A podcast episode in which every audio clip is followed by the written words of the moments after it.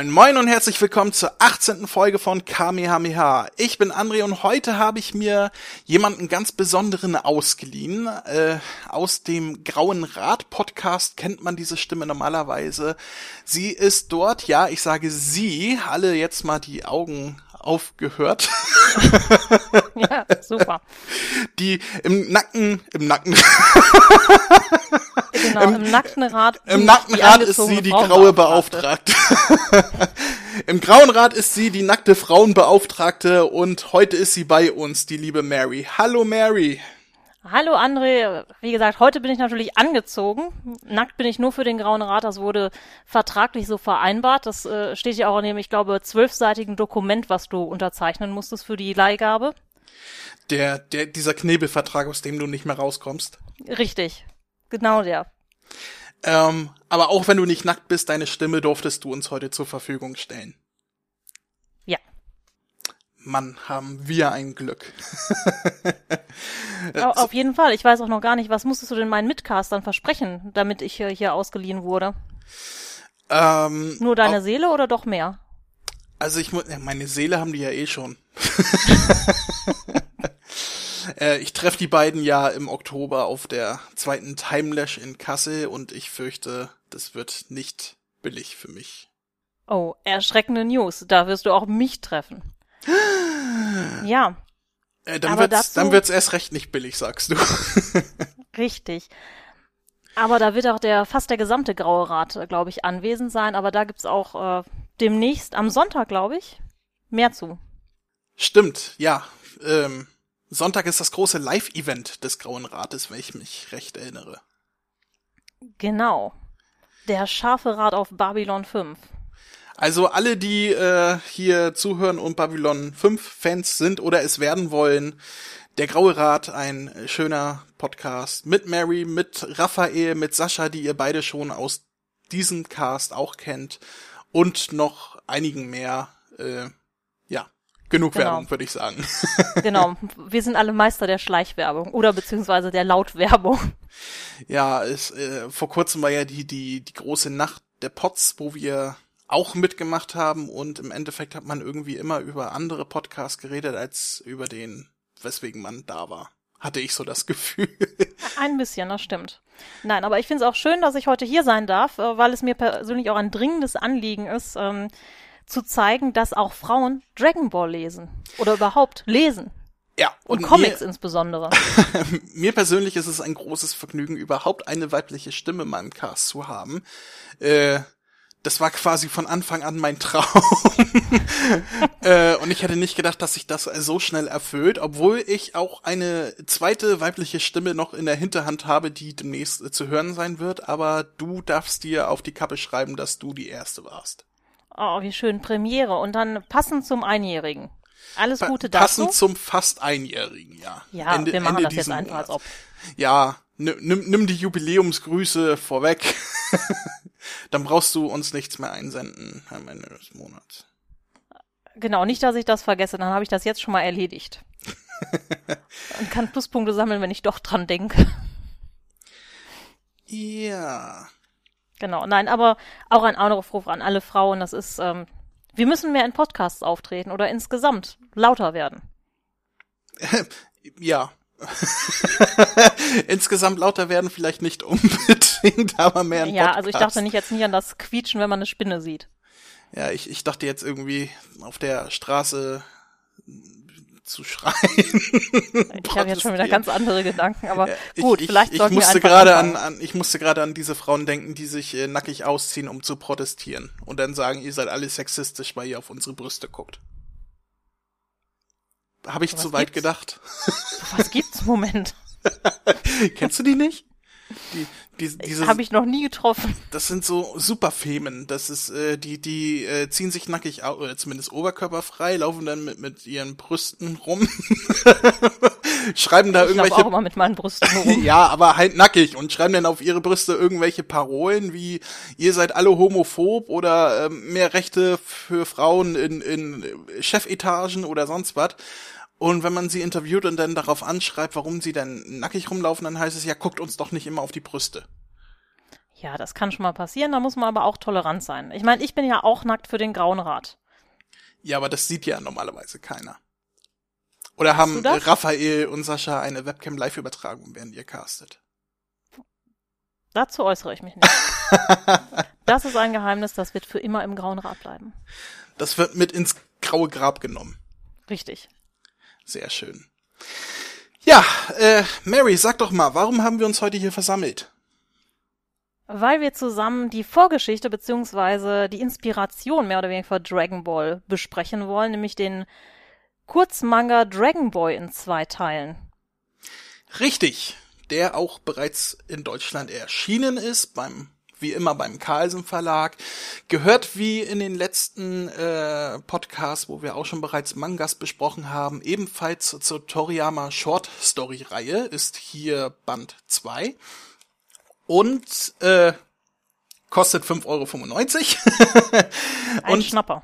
Ein Schnapper, äh, auf, aber teurer als also als ich angefangen habe, äh, Dragon Ball zu lesen, die Mangas, gab's ja noch D-Mark.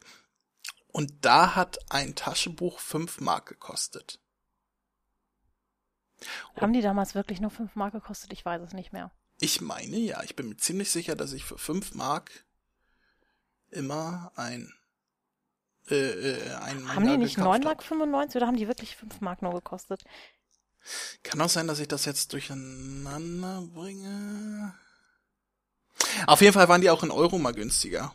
Also, ich glaube, Ich weiß, in Euro haben die natürlich am Anfang 5 Euro gekostet. Ja. Und jetzt knapp 6. Kann auch sein, dass ich es deswegen durcheinander bringe. Nee, die haben 9 Mark, 9,95 haben die gekostet damals. Die kamen, glaube ich, so 98. Gut Irgendwo möglich. Ende der 90er sind die rausgekommen, also da wird der Preissprung nicht so groß gewesen sein. Also ich meine, die wären 9,95 gewesen. Dann hast du vielleicht recht und meine, äh, dann hast du wahrscheinlich recht und meine Erinnerung trügt mich. Auf jeden Fall, äh, waren die aber in Euro auch mal günstiger. Also ich habe die damals für 5 Euro bekommen, inzwischen kosten sie 6 Euro, die Mangas. Tja, alles wird teurer, so ist das im Leben. Alles wird teurer.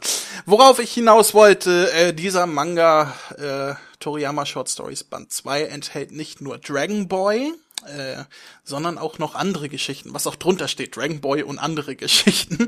Deshalb ähm, ist das so dick. Ich habe mich schon gewundert, was da um die zwei Kurzgeschichten so drumrum ist. Gut, ja, dass du es sagst. Noch andere Kurzgeschichten. Und zwar eins, zwei, drei, vier, fünf, sechs Stück. Ähm, wer jetzt zusammenrechnen kann, zwei Dragon Ball Geschichten und sechs andere macht insgesamt acht Geschichten. Nein, neun sogar. Ich habe noch eins übersehen. Ha! Neun Geschichten. Ähm, ja, neun Geschichten sind da drin. Zwei Stück handeln von Dragon Boy und Dragon Boy ist, wie du schon sagtest, die äh, ja, Vorgeschichte nicht, sondern die äh, das Grundgerüst, also ah, die, die erste die Version praktisch. Die, ja, die erste Version, die der Prototyp, kann man so sagen, der Prototyp zu Dragon Ball gewesen, weswegen es auch viele Übereinstimmungen gibt zur ursprünglichen Dragon Ball Geschichte. Ähm, wir wollen heute aber nicht nur Dragon Ball, sondern auch noch eine weitere Kurzgeschichte durchnehmen. Ich hoffe, die hast du auch gelesen. Die habe ich auch gelesen.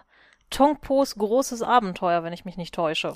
Super, du sagst Tongpo, ich hätte jetzt Tongpu gesagt. Und beim Lesen habe ich immer gedacht, ob, ob der liebe Herr Toriyama da an wie so oft an Scheiße gedacht hat.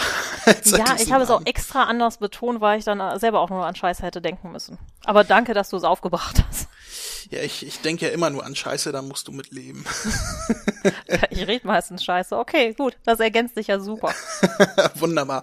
Also wir reden heute über die zwei Dragon Boy Kapitel und über Tongpus großes Abenteuer, äh, welche alle drei, also alle drei Geschichten Kapitel, je nachdem, äh, eine Inspiration für Dragon Ball waren, wobei Dragon Ball natürlich wesentlich stärker referenziert wird. Mehr oder weniger. Nee, ich finde halt in allen dreien sind eigentlich unheimlich viele ähm, Thematiken aufgegriffen, aber das können wir natürlich jetzt der Reihe nach machen. Ja, also um das kurz anzureißen, also äh, ich fand bei Tong Pu war die Geschichte halt, äh, hatte viele Referenzen an Dragon Ball, wobei äh, bei Dragon Boy halt ähm, auch die Charaktere sehr viele Referenzen zu den Dragon Ball Charakteren hatten. Deswegen sehe ich da eine stärkere Adaption, aber dazu kommen wir sowieso gleich. Wollen wir chronologisch durchgehen und erstmal mit Dragon Ball Kapitel 1 anfangen, wie es auch im Buch chronologisch ist, würde ich sagen. Na gut. Machen wir Na das so. gut. So, soll ich erst kurz zusammenfassen oder? Ich wollte gerade sagen, weil äh, du ja der Gastcaster bist, lehne ich mich zurück und lausche jetzt deiner Stimme, die du, die wie du da zusammenfasst. Genau. Ich, ich versuche mal zusammenzufassen. Ich bin ganz großartig in Zusammenfassung. Ich bin, bin gespannt. Überhaupt nicht. Also, wir beginnen die Geschichte mit einem jungen Mann, der in den Bergen trainiert. Allein das kommt uns schon sehr bekannt vor. Habe ich schon mal gehört, gesehen, gelesen, je nachdem. Genau, der junge Mann hat auch einen, also erstmal hat der junge Mann einen bescheuerten Namen, er heißt nämlich Tan Tong. Stimmt, ich habe den Namen drei oder viermal gelesen während der Geschichte. Ich habe ihn immer wieder vergessen, weil ich gedacht habe, was für ein bescheuerter Name. Und dann habe ich ja, ihn wieder gelesen und gedacht, was für ein bescheuerter Name. Auch da Tan Tong ein bisschen Ähnlichkeit auch mit Tong Po hat. Ja, das, äh, das Design von Toriyama, was kleine, starke Jungs betrifft, war anfangs ziemlich ähnlich. Ja, und auch die Namensgebung. Apropos Namensgebung, der hat einen Meister namens Roshi, der auf einer Wolke sitzt und äh, der verkündet ihm, dadurch, dass er jetzt erwachsen ist, bekommt er jetzt eine erste Aufgabe und zwar muss er eine Prinzessin zurück ins Land der Blumen bringen. Sehr poetisch. Und daraufhin machen sich Tongpo und die Prinzessin, die übrigens eine Frau ist und auch der gute Tongpo hat noch. Moment, Tongpo Tan. Das mit den Namen wird noch Hast schwierig. Hast du gerade gesagt, dass die Prinzessin tatsächlich eine Frau ist? Ja, das äh, bemerkt doch der gute Tantong. Ach, darauf spielst du an. Ja. ich dachte jetzt, du wärst so beim, beim Lesen überrascht gewesen. Eine Prinzessin, eine Prinzessin. Oh, das ist eine Frau. Nein, im Prinzip werden wir ja zuerst mit damit konfrontiert, dass sie äh, eine Frau ist, bevor wir sie überhaupt sehen. Ja, ich bin auch schon ruhig. Genau. Nicht meine großartige Inhaltsangabe stören, bitte. Nein, ich bin Auf jeden Fall begeben sie sich beide auf die Reise, die auch sehr, ähm, ja, schon unterhaltsam anfängt. Sie können sich nicht wirklich auf ein Fortbewegungsmittel einigen, weder auf, ähm, ja, komisches Hover-Motorrad, noch auf Laufen, noch auf was anderes. Da haben die beiden unterschiedliche Vorstellungen davon, wie man sich bewegt.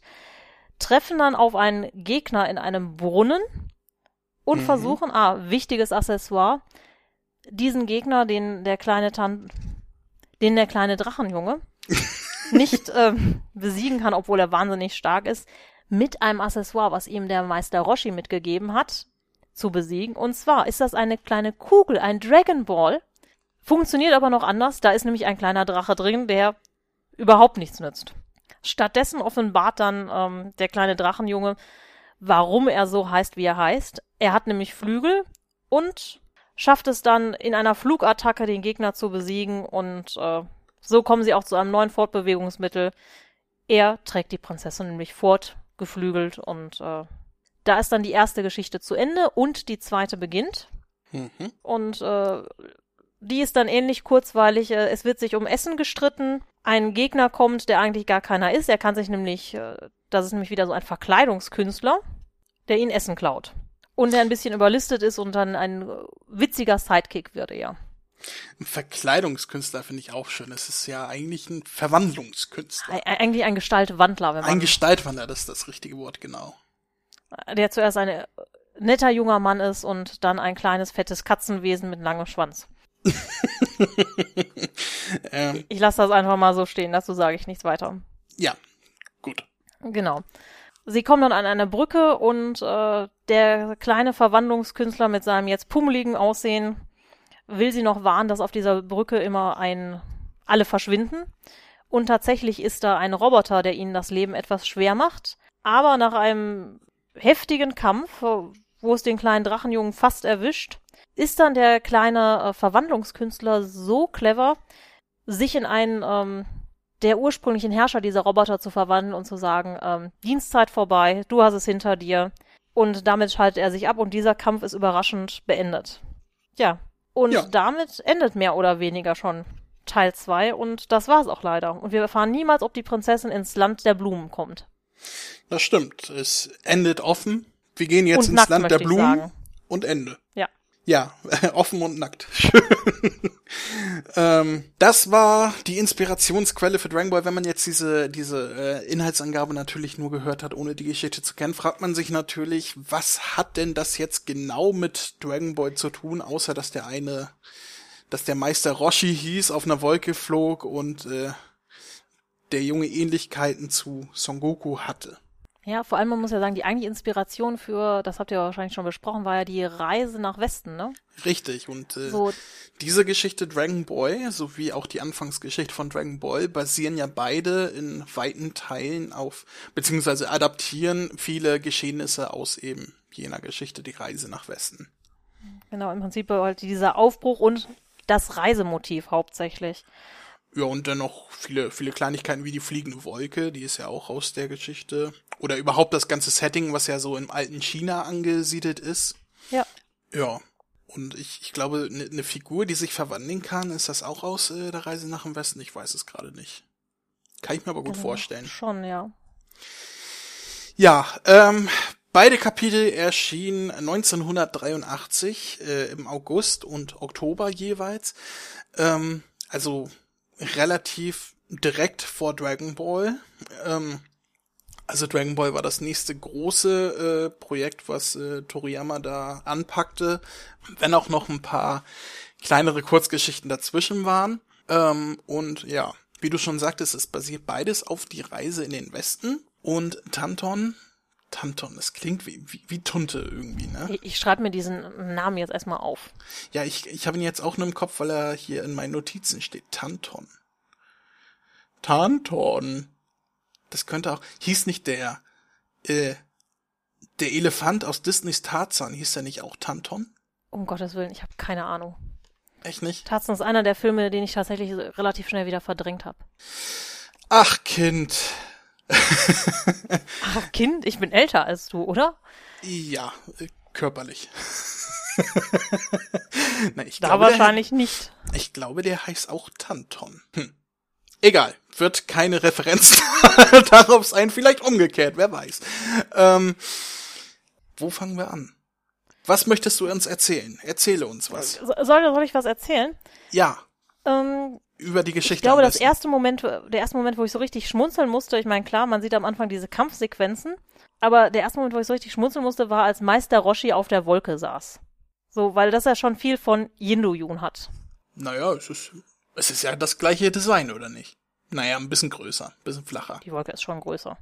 Und nicht ganz so flauschig. Aber ich habe die ganze Zeit erwartet, dass ähm, Meister Roshi sich direkt richtig daneben benimmt, aber da hat er keine Gelegenheit zu. Nein, es ist tatsächlich kein perverser Roshi, aber er sieht vom äh, vom Design aus tatsächlich wie ein junger Roshi. Also äh, hat dunkle Haare, äh, hat aber auch so einen Spitzbart und so einen Bart darüber und hat auch die gleichen Augen wie äh, der uns bekannte Roshi und die gleiche Nase. Der große Unterschied ist nur, dass er Haare hat. Nee, ich finde, er ist auch äh, sehr viel äh, voluminöser, also sowohl Ja, im ein Gesicht bisschen als auch von breiter der auch, Figur aber- her. Ja, aber wenn du zum Beispiel auf der einen Seite das, äh, wo er zum ersten Mal auftaucht, äh, das äh, Gesicht von der Seite siehst, das könnte Ja. auch Muten Roshi sein, nur halt in jung. Äh, mein Kater sagt Hallo. Oh, ah, hallo Carter. Äh, Finde ja, ich. ähm, mich hat die Szene unheimlich, ähm, es gibt mal ein oder zwei ernstere Szenen mit Muten Roshi, so ganz am Anfang, wo er die Sonnenbrille abnimmt. Das sieht tatsächlich sehr, sehr danach aus. Es gab ernste Szenen, wo er die Sonnenbrille abnimmt. Gab es da nicht nur Szenen, wo er, wo er die Brille zerstört hat, weil er erstaunt Nee. war? Ein so oder zwei Sachen gab's mal irgendwie ganz am Anfang, aber das ist auch schon. Also ich, ich Ähm. erinnere mich bei Muten Roshi nur äh, daran, wenn er die Brille abgenommen hat, als er als Jackie Chun auf den Turnieren war. Ja, ich habe da irgendwas im Hinterkopf. Ich konnte das jetzt nicht mehr verifizieren. Mein Bruder und ich, wir haben die äh, Mangas damals zusammen gekauft, also wirklich mit dem Erscheinen immer, ne, ich glaube, ein Monat ein Band, da waren wir auch einige Jahre beschäftigt. Äh, die stehen aber jetzt bei meinem Bruder und der hat natürlich vergessen, mir die heute mal mitzubringen. Ah. Beziehungsweise schon vor einigen Tagen, ja. Das heißt, du konntest deine Erinnerung gar nicht auffrischen. Dann konnte ich gar nicht mehr ähm, querreferenzieren, auf jeden Fall. Das macht nichts, ich bin ja auch immer unvorbereitet. Ich hallo, ich, du bist unvor, ich bin sehr gut vorbereitet. Ja, und das äh, weiß ich zu schätzen. Ich, ich habe allerdings nicht so schöne Notizen, wie ich normalerweise für den Grauen Rat habe. Das tut mir sehr leid. Ach, äh, ich krieg denn die, die Ausschussware quasi. Nicht nackt, keine schönen Notizen, Hauptsache da. Genau, Okay, kann ich mitleben. sehr gut. Ähm, Ähm, die nächste Referenz zu Dragon Ball, die wir hätten, wäre denn äh, ah, Tanton, wie er herausfindet, dass die Prinzessin der Blumen ein Mädchen ist, beziehungsweise wie er herausfindet, wie eine Frau ein Mädchen aussieht. ja. Ja, genau, der erste Punkt ist halt wirklich schon dieses, ne, bedeutet Prinzessin, dass sie eine Frau ist, ne? Ich finde auch dieses Hoho, du weißt gut Bescheid, das ist so typischer Dragon Ball Ton für mich schon. Und das ist der typische Toriyama-Humor, wie er, wenn er albern ist, schreibt, finde ich.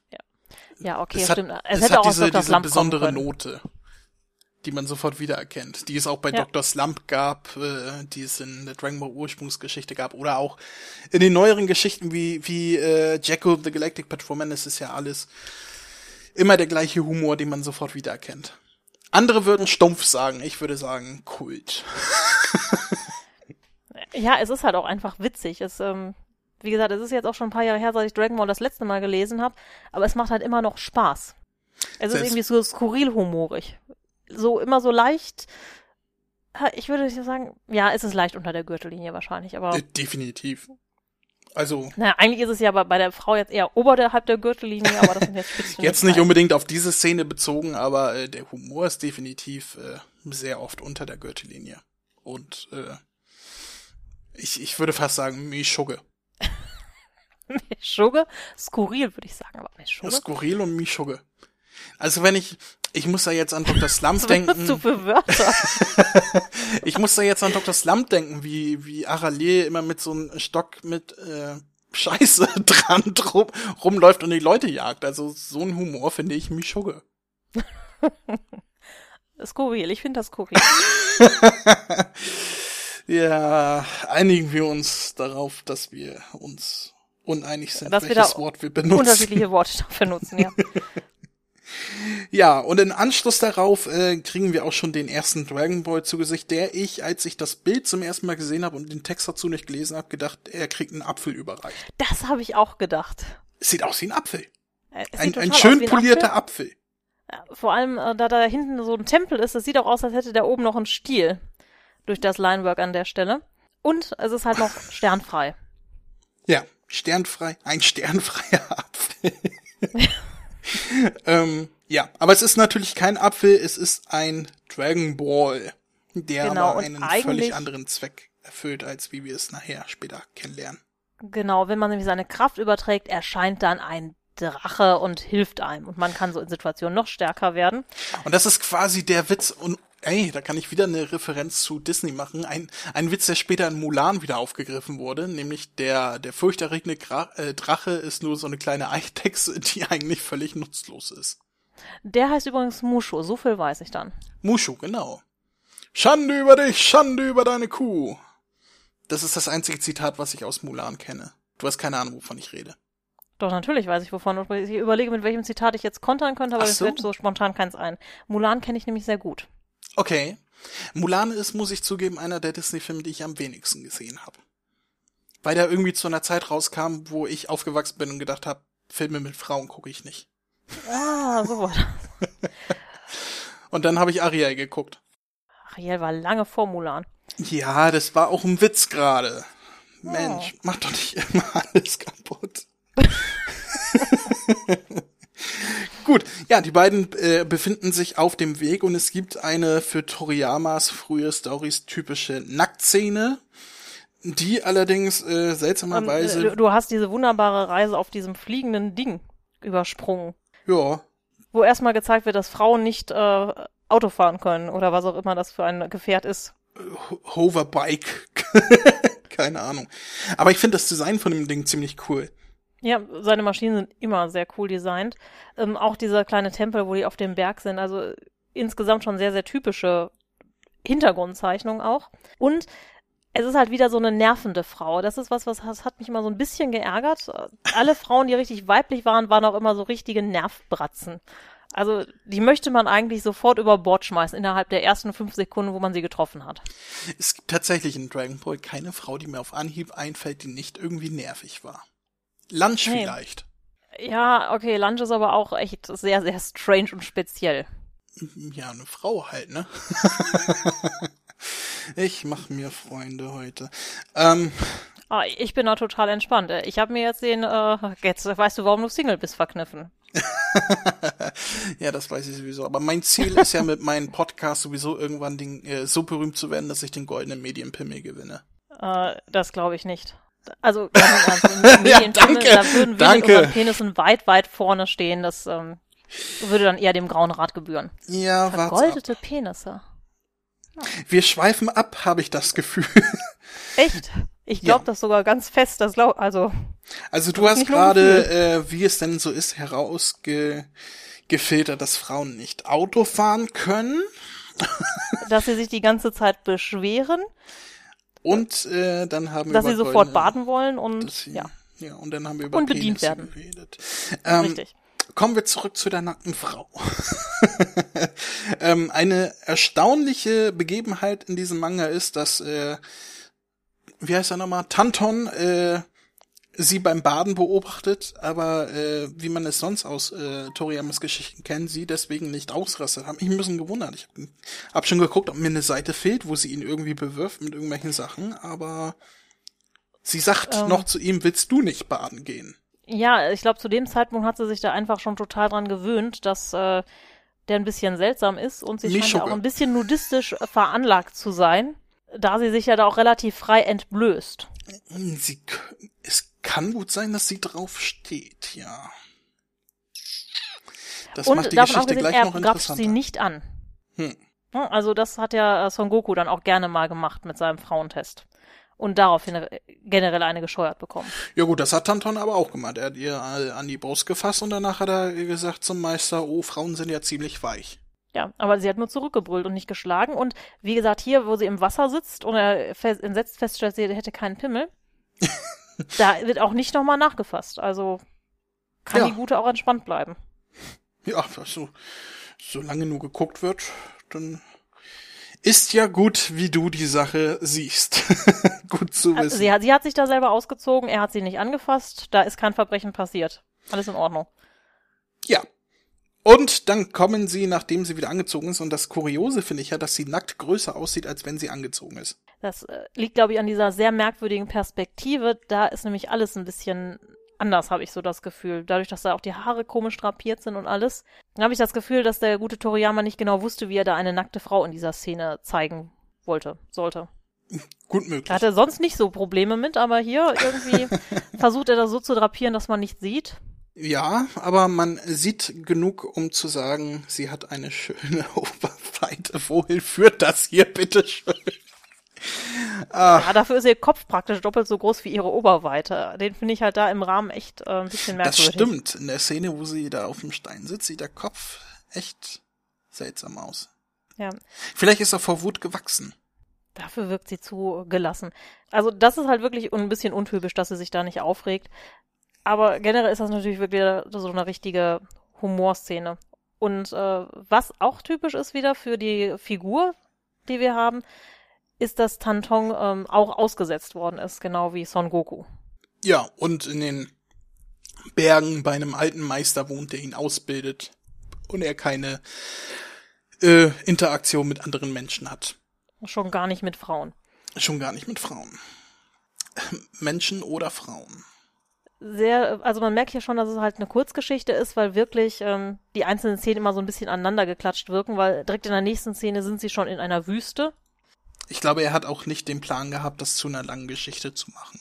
Ja, also ich denke mal, dass äh, es sah ja wirklich so aus, als wollte es zumindest länger erzählen und dann ist ihm wahrscheinlich Dragon Ball dazwischen gekommen, weil er sich dachte, das ist doch noch cooler als das, was er sich ursprünglich gedacht hat. Ja, ich glaube, sowas hat er auch mal in einem Interview gesagt, dass er ähm, als ihm die Idee äh, dazu kam, Dragon Ball zu machen, äh, diese Geschichte quasi zu adaptieren, hat er sich dann entschieden, das vorzeitig abzubrechen und halt nochmal neu zu machen, statt das jetzt noch auszuführen, um nachher noch mehr Übereinstimmung zu haben. Aber wie gesagt, die Figuren hat er halt schon sehr klar auch vom Design übernommen, da wurde ja noch wenig geändert. Also das Mädel sieht halt schon ein bisschen aus wie Chichi. Wie die spätere Chichi aussehen. Äh, ja. Äh, späteren Folgen natürlich nicht wie die wie die Kind Chichi, ähm, wobei sie natürlich vom äh, von der Charakterisierung äh, sehr an Bulma erinnert. Also beide äh, eine junge Tochter eines reichen Hauses. Bulma, äh, diesbezüglich in ihre Capsule Corporation und sie ist halt eine Prinzessin, äh, die alleine auf der Reise ist und ihn halt als Begleiter mitnimmt. Das ist natürlich die Charakterisierung von Bulma gewesen. Aber wobei nicht so sehr die Charakterisierung, eher so die ähm, Begleitumstände.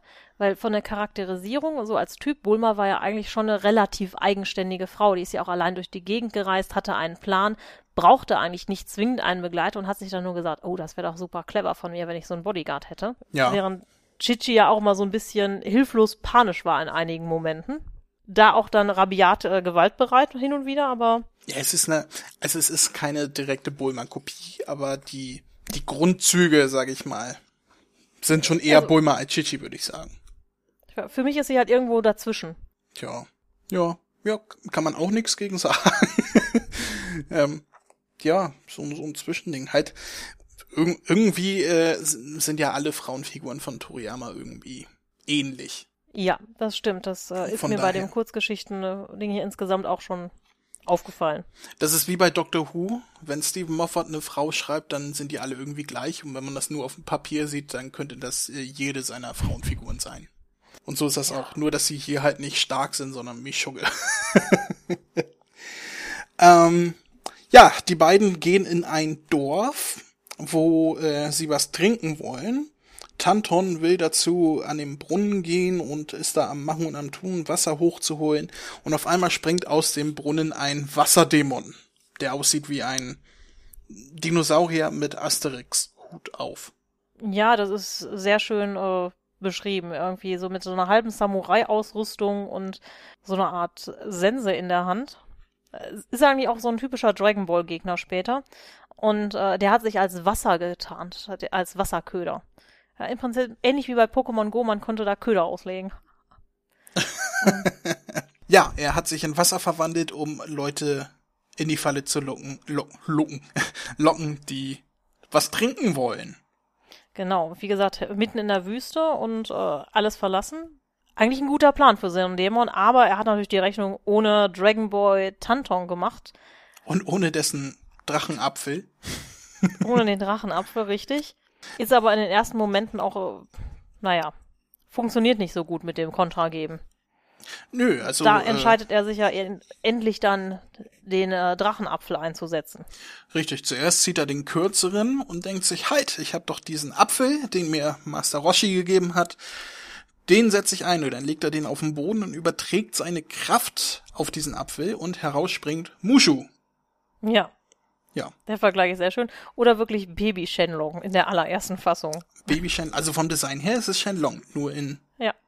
10 Zentimeter groß. Und dieser Shenlong tut nichts. Außer zu quieken, als äh, Tantong sich draufsetzt. Ja, weil er sagt, flieg, Drache, flieg! Und, und sie steht im Hintergrund und schreit, wir sind verloren. Ähm, ja, Tanton merkt dann ziemlich schnell, der Drache ist nutzlos und äh, schimpft auf seinen Meister. Meister. Ist blöd, ja. Also da sind auch schon Ähnlichkeiten zu Muten Roshi zu finden. Ja. Der ja auch immer nicht so zuverlässig war. Stimmt. Und in dem Moment, wo er sich noch aufregt, kriegt er von dem Wasserdämon äh, den Rücken aufgeratscht, beziehungsweise sein Hemd im Rücken aufgeratscht, was schließlich seine Flügel freilegt, denn er hat äh, ja, es ist, sieht ein bisschen aus wie Fledermausflügel, aber es sollen wohl Drachenflügel sein, nehme ich an. Also, sonst würde es Bad Boy heißen. naja, das hast du gut kombiniert. Ja, Scharf mitgedacht. Bin, ich bin begeistert. Ah, ich bin praktisch ein kleiner Sherlock. Ja, ich bin also Hut ab. Respekt und Anerkennung. ähm, ja, er legt seine Flügel frei und das entfesselt quasi seine Macht, könnte man sagen, denn nachdem er hochfliegt, schafft er es, den Dämonen mit einem Sturzflug zu besiegen. Ja, das war ja seine Strategie. Er dachte sich, dass das die Schwachstelle ist zwischen den Augen. Zwischen den Augen ist immer die Schwachstelle. Das kennt man ja auch gut von Son Goku mit seiner äh, Papierschere-Steinattacke, wobei er da ja in die Augen piekt und nicht dazwischen. Ja, das war noch die äh, jugendfreie Variante. Ähm, genau, was wir vergessen hatten, äh, Meister Roshi hatte ihm noch eingebläut, er soll ihr auf gar keinen Fall seinen Rücken zeigen. Und jetzt wissen wir natürlich auch endlich warum, wegen der Flügel. Die Flügel scheinen allerdings nicht so ein ganz starkes Tabu zu sein wie ähm, Son Gokus Anhängsel. Die ähm, Prinzessin ist nämlich ziemlich schwer beeindruckt und nutzt das dann auch direkt aus und sagt, ach, jetzt kannst du mich ertragen, muss ich nicht mehr laufen. Prima.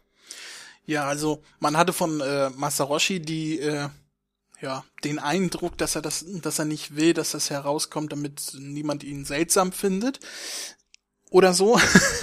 und Tanton selber wollte die Flüge nicht zeigen, weil er nicht wollte, dass man ihn deswegen nicht mehr mag. Und äh, sie ist halt, oh, das ist ja nützlich. Super, der fliegt mich mal herum. Da hatte Bulma wesentlich mehr Schwierigkeiten, sich an den Schwanz zu gewöhnen. Ja, das ist auch irgendwie intolerant, ne? Das ist so, wenn es einem nützt, dann ist es gut, aber ja, wenn es halt nur ein Affenschwanz ist, dann wird man gedisst. naja, wer weiß, wie er den einsetzen kann. Damit sage ich nicht zu. Ich auch nicht. Damit ist das erste Kapitel beendet, welches 15 Seiten äh, umfasste und wesentlich kürzer als das zweite, naja, wesentlich, sechs Seiten kürzer als das zweite Kapitel ist. Ähm, Im zweiten Kapitel haben wir, äh, ja, das zweite Kapitel setzt genau da an, wo das erste Kapitel auch endete. Genau, beim durch die Gegend fliegen. Ja. Und äh, der gute Dragon Boy nutzt die Chance, dass die Prinzessin eingeschlafen ist und legt die erstmal ab. Und freut sich auch, dass sie die Schnauze hält. Äh, woraufhin er was essen möchte und sie wach wird. Äh, und wir erfahren etwas, was er wieder mit Son Goku gemeinsam hat, nämlich, dass er schwach wird, wenn er hungrig ist. Ja. Ja. Aber das ist auch klar. Ich meine, ich werde auch schwach, wenn ich hungrig bin. Du ja, nicht? aber du hast keine Drachenflügel. Ja, ich habe auch keine Dragon Balls und ich habe auch. Äh, lassen wir das. Hast du nicht? Ich bin enttäuscht. Egal. Sie essen Reisbällchen, auch wenn sie gar keine Reisbällchen mag, aber sie sieht schließlich ein, bevor sie gar nichts isst, isst sie das und auf einmal taucht ein Typ auf, der aussieht wie, ja, wie die Mischung aus Yamshu und Tauber bei. Ja, ich glaube, das trifft es ganz gut. Ja. Ich denke, damit habe ich die perfekte, also damit sollte jeder Hörer, der den Manga nicht gelesen hat, jetzt äh, ein Bild im Kopf haben.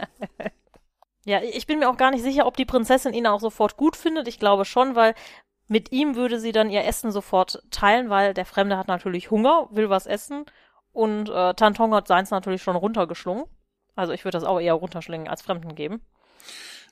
Definitiv, vor allem fremden Männern. Fremden Frauen?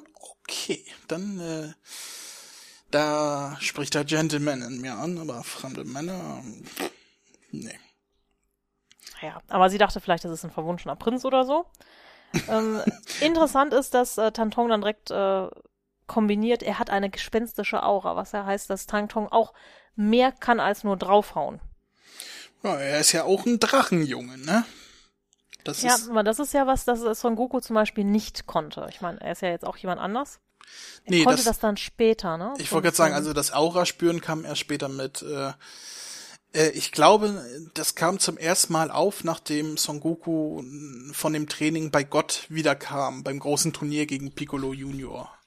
Da konnte er zum ersten Mal eine Aura spüren. Ja, aber er konnte halt auch eher so die Kampfstärke spüren, ne? Also so gespenstische Aura oder sowas nicht, sondern wirklich. Nö, er, er konnte, also ich erinnere mich an die Szene, wo er beim Turnier steht äh, mit, mit Bulma und Muten Roshi und so weiter, wo sie sich wieder neu kennenlernen quasi und sie noch auf äh, Tenshin Han und Yamshu und so weiter warten und Yamshu sagt, ich, ich spüre äh, die Aura, sie kommen, irgendwie sowas. Also nichts mit, ich, ich spüre starke Kräfte, die kommen, sondern ich spüre ihre Aura oder irgendwie so. Sie sind auf ja, dem Weg. Ich hab's immer eher so als, äh, er kann Kampfstärke oder so, also Auren. Also naja, das kann, das ja später auch. Man kann damit auch die Kampfstärke äh, ja. ein. Ja, aber Toriyama war halt auch nie wirklich konsequent mit denen, was er da geschrieben hat. Son Goku konnte auf Namek auch Gedanken lesen und so weiter. Das konnte er später irgendwie auch nicht mehr. Aber das Gute ist, dass Dragon Ball einfach über so viele Bände geht, dass man das dann irgendwann auch aus den Augen verloren hat, was alles wer konnte. Definitiv. Also was Son Goku alles schon konnte und irgendwann nicht mehr konnte, ist schon interessant. Äh, da ist Gedankenlesen Aber ich glaube, gespenstische Auren, gespenstische Auren hat er, glaube ich, nie gelesen. Ja, vielleicht gab es auch keine gespen gespenstischen Auren in Dragon Ball. Aber ja, du hast recht. Ähm, so kann man, so beende ich übrigens äh, jede Diskussion mit einer Frau. Aber ja, du hast recht. Das, das, ich habe das schon gemerkt, dass da so ein bisschen eine Linie zu beobachten ist. ähm, musst du jetzt bei mir nicht machen, aber ist natürlich generell erstmal clever. Ja, tut mir leid, das ist, das ist so bei mir eingebrannt. Trainiert. bevor ich was Falsches mache, tut mir leid, du hast recht. Nein, man kann mit mir auch diskutieren und außerdem, ich bin ja weit weg, also da kann nichts passieren. Ja, aber wir sehen uns ja im Oktober. Deswegen tut es mir leid, du hast recht. Schon mal im Vorfeld Angst gehabt, gut. Ja, kannst mal sehen, was du für eine Wirkung auf mich hast. Da bin ich eigentlich ganz, ganz friedlich. Ja, sollst du lügen? Das war vielleicht nur ein bisschen untertrieben. Ja. Naja. Gut. Ähm, kurz nachdem sich der Yamshu Bai-Klon denn das Essen von der Prinzessin ergaunert hat, verwandelt er sich in das von dir angesprochene pummelige Katzenvieh mit langem Schwanz, sagt, ich habe deinen Reisklops und äh, fliegt, nein, sagt, äh, Fliegt es davon? Nein, tut es nicht. Nein, es, äh, Es setzt sagt- sich einfach hin und isst den Klops. Ja, es ist den Was Klops, ich viel geiler sagt- finde, wenn ich ehrlich bin. sagt ihr Trottel und dann äh, verwandelt es sich in einen Stein, um zu sagen, ha, mir kannst du gar nichts tun, versuch mich doch anzugreifen, ich bleibe hart.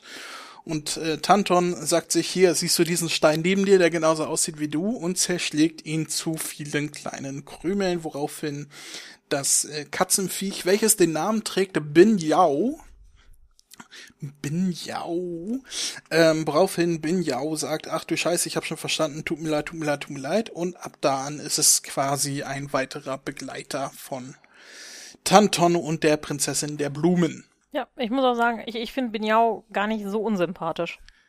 Ich finde das Design erstmal total witzig. Ich finde kleine pummelige Katzenviecher sowieso niemals unsympathisch, weil ich selber pummelige Katzenviecher zu Hause habe.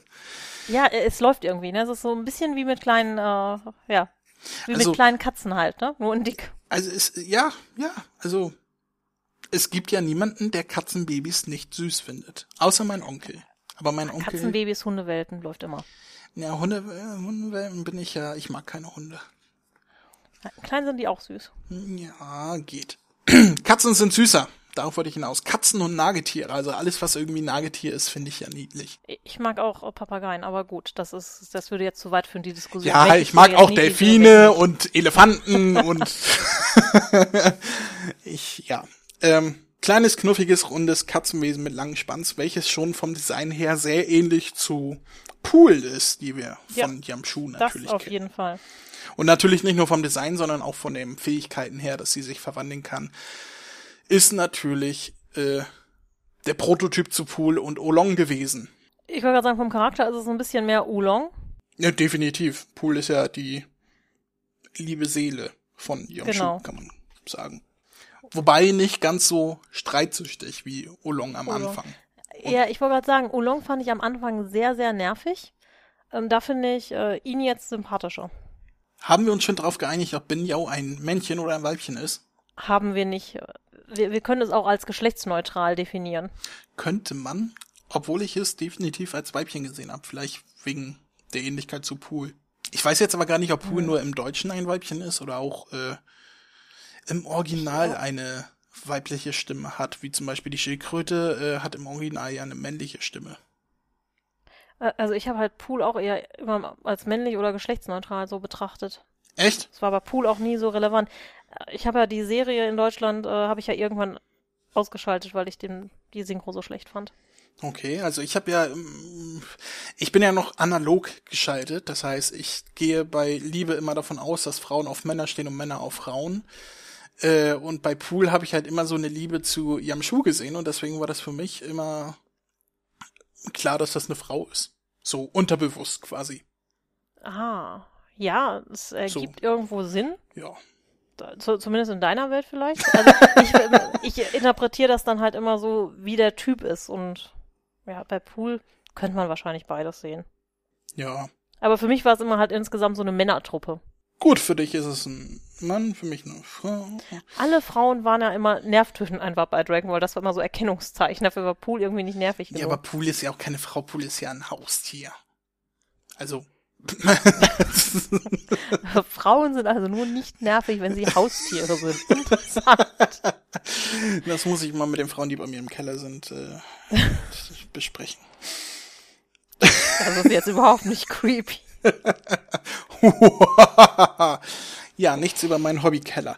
Sie kommen zu einer Brücke. Einer langen, langen Brücke. Und äh, Pool, nein, wie heißt er noch? Bin Yao? Guck mal, jetzt sage ich, jetzt sag ich auch schon er, sagt, auf dieser Brücke äh, heißt, äh, wohnt ein, ein Monster, welches ein altes Schloss bewacht oder übernommen hat oder irgendwie so. Und deswegen sollen sie rüberfliegen, aber Tanton sagt, nein, ich äh, habe keine Lust zu fliegen, wir gehen über die Brücke. Ja, er sagt ja auch, er kann nicht so lange fliegen. Ja, Verstehe ich auch, wenn er immer noch die Prinzessin und deren Gepäck schleppen muss. Ja gut, aber die paar Meter über die Brücke hätte er wahrscheinlich äh, schon geschafft, gehe ich mal von aus. Ja. Außerdem sagt er, ne, dem werde ich zeigen, wo der Hammer hängt. Das ist eher so ähm, die Großkotzigkeit, die auch Son Goku hin und wieder mal an den Tag legt. Definitiv. Weil im Prinzip auch schon Sekunden danach äh, bekommen sie auch schon mit dem Knüppel eins übergebraten von diesem Roboterwächter. Richtig, und der Roboterwächter ist wieder eine Referenz äh, zu Dragon Ball später, denn dasselbe Design, also nahezu, äh, ich würde so sagen zu 90 Prozent, ähm, hat Toriyama später in der Red Ribbon Armee Saga äh, wiederverwendet, nämlich äh, für den äh, Piratenroboter, der in dieser Unterwasserhöhle auftaucht. Ja. Das ist äh, so ziemlich dasselbe Design, was er da verwendet hat. Ja, und äh, insgesamt merkt man halt auch, dass der Gegner hier jetzt ein bisschen heftiger wird, was man an den Zeichnungen sieht und äh, ja, den ja. Ergebnissen anschließend. Wobei äh, Tanton hier zwar erstmal den kürzeren zieht, das aber auch daran liegt, dass ihn die Prinzessin jedes Mal, wenn er angegriffen äh, wird, vorher ablenkt, indem sie ihn darauf aufmerksam macht, dass sie sich eingepieselt hat. Oder dass sie nicht hingucken kann gerade. Oder ja, das ist. Ähm sie lenkt ihn jedes Mal ab, äh, bevor er angegriffen wird, weswegen er sich nicht verteidigt und dann stark getroffen wird. Deswegen kann er anfangs, deswegen zieht er anfangs definitiv den kürzeren. Ja, ich glaube, es gibt wirklich drei Fälle. Am Ende wird er sogar ins Wasser geschlagen, weil die Prinzessin ihn ablenkt. Ja. Typisch Frau. Ja, eben nicht typisch Frau. Das ist ja eigentlich das Schlimme. Wie gesagt, ich äh, mag Toriyama's Humor eigentlich super gerne, aber man darf sich als Frau eigentlich nicht damit befassen, wie Frauen bei ihm dargestellt werden. Naja, das war halt noch das Frauenbild der der frühen 80er. das, nicht so lange her. Das, das japanische Frauenbild der frühen 80er. Und wir wissen, die Japaner, da muss man eher so in Hundejahre umrechnen, um zu wissen, wo die jetzt ja, es sind. ist leider ja auch immer noch heute in vielen Comics so. Nicht in allen, aber das Frauenbild ist natürlich. Naja, es gibt halt einfach bestimmte Rollentypen auch, äh, die immer wieder auftauchen. Die Prinzessin in Nöten ist halt ein Motiv, die in der, ja, in der Narration immer wieder auftaucht. Wobei man jetzt natürlich, auch gut. wobei man jetzt natürlich auch sagen kann, dass die anderen Figuren jetzt auch nicht so viel positiver gezeichnet sind, denn Tanton zum Beispiel ist ja auch ein ziemlicher Vollpfosten. Ja, naja, der ist dumm, aber immerhin stark. Ja, und, und sie ist dafür. Und die Prinzessin ist dumm und eitel. Aber sexy. ja. Ja. Schön. Da sind wir schon wieder schon auf dem Höhlenmenschen ähm, Typus praktisch runtergezeichnet. Story of my life. ja, du hast es vorhin schon erwähnt, der Roboter ähm, hat die Oberhand gegen Tanton und wird dann schließlich durch einen Trick besiegt, nämlich äh, der wie heißt er nochmal, Bin Yao verwandelt sich in einen Soldaten von vor über 100 Jahren, denn dieses Land, wo sie gerade sind, ich glaube, das ist das Land des Wassers, wenn ich mich recht erinnere. Ja. Äh, da tobte mal ein großer Krieg vor hunderten von Jahren und äh, deswegen wohnt da heute, heute keiner mehr. Und dieser Roboter ist quasi das Überbleibsel dieses Krieges, der einzige, der da noch äh, irgendwie in, in Action ist. Und ähm, Bin Yao verwandelt sich in ein Befehlshaber in einen Soldaten dieses Krieges und sagt zu Benyao, deine Amtszeit ist vorüber, du hast uns gut gedient. Äh, und der Roboter hat ein Träne, eine Träne im Auge und sagt Danke und schaltet sich ab. Ein Roboter mit Träne im Auge, ist das nicht schön? Sehr rührend. Ja, ich finde halt auch schön, dass äh, der Drachenjunge überhaupt nicht schnallt, wer da ähm, ist oder wer das gemacht hat. Und das kleine Katzenknuddelwesen erstmal sagen muss, huhu, ich bin's. Ja, also auch das ist wieder so typisch. Ja, das könnte auch Son Goku wieder gewesen sein. Im Übrigen, das Design auch von der Rüstung sieht auch fast wieder aus wie das von dem Monster aus der Geschichte davor. Mit dem geflügelten Helm. Das stimmt, tatsächlich. Dann könnte der Wasserdämon auch ein Überbleibsel jenes Krieges gewesen sein.